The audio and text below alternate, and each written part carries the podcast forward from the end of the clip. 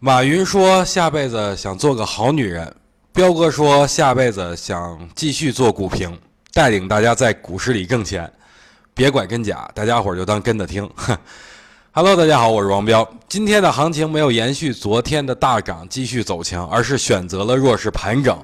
这是为什么呢？按照道理来说，应该就是有风使劲里，赚钱赚到底才对啊。为什么走弱了呢？其实啊，在昨天我也跟大家伙儿说了，被动资金的一个进场只是短暂的，行情呢会有它自身的运行规律，所以短期回调是在情理当中的。但是在此声明啊，彪哥是看多的，对不对？只是短期还没有到彪哥的买入点位，所以彪哥不着急而已。对于行情，我的看法很简单。既然还没有到我的买入点，我就等着。这就跟我买文玩一样，哎，大家都知道，彪哥很喜欢那种核桃啊、手串啊等等。那我看上一对核桃，特别喜欢，但老板的要价太高，我就觉得贵。按照道理来说呢，真的喜欢他就不会在乎价格，对不对？但是买完以后，你心里肯定有一些不爽啊！你为什么我这么高买完买的这个东西？所以呢，我就会跟老板砍价。或者我就等这个东西降价以后我再买，不过这也会有风险，风险就是在于啊，这对核桃万一要被别人买走了怎么办？不过我觉得这就得看命。有句话说得好，是你的怎么着都是你的，不是你的您强求也没有用，所以一切听天由命。那用技术来看一下当下的行情，咱们看一下上证指数三十分钟级别已经很清楚了，对吧？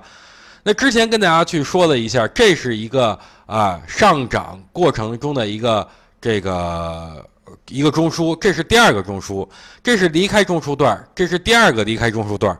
第一个离开中枢段的一个面积，MACD 的红柱的面积是什么样的？第二个离开中枢的这这一个上涨，它的一个红柱的面积是这样的，什么样的？所以完全就走出了一个背驰的这么一个情况。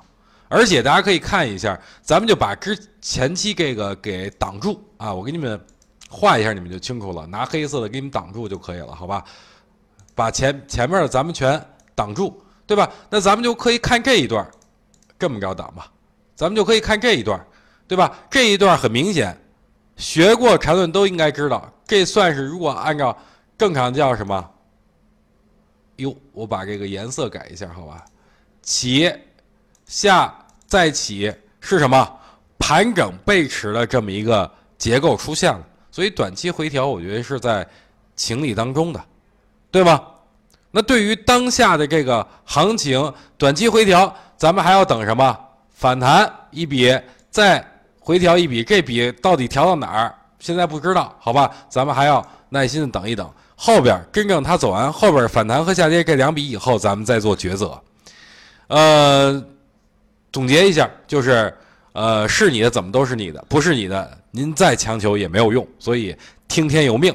哎，不过呢，今天要给大家讲一个好事儿，就是咱们十人心技术终端已经更新到 V 一点六了，咱们是从一点零啊一直更新到一点六，一路走来，更新了一个什么功能？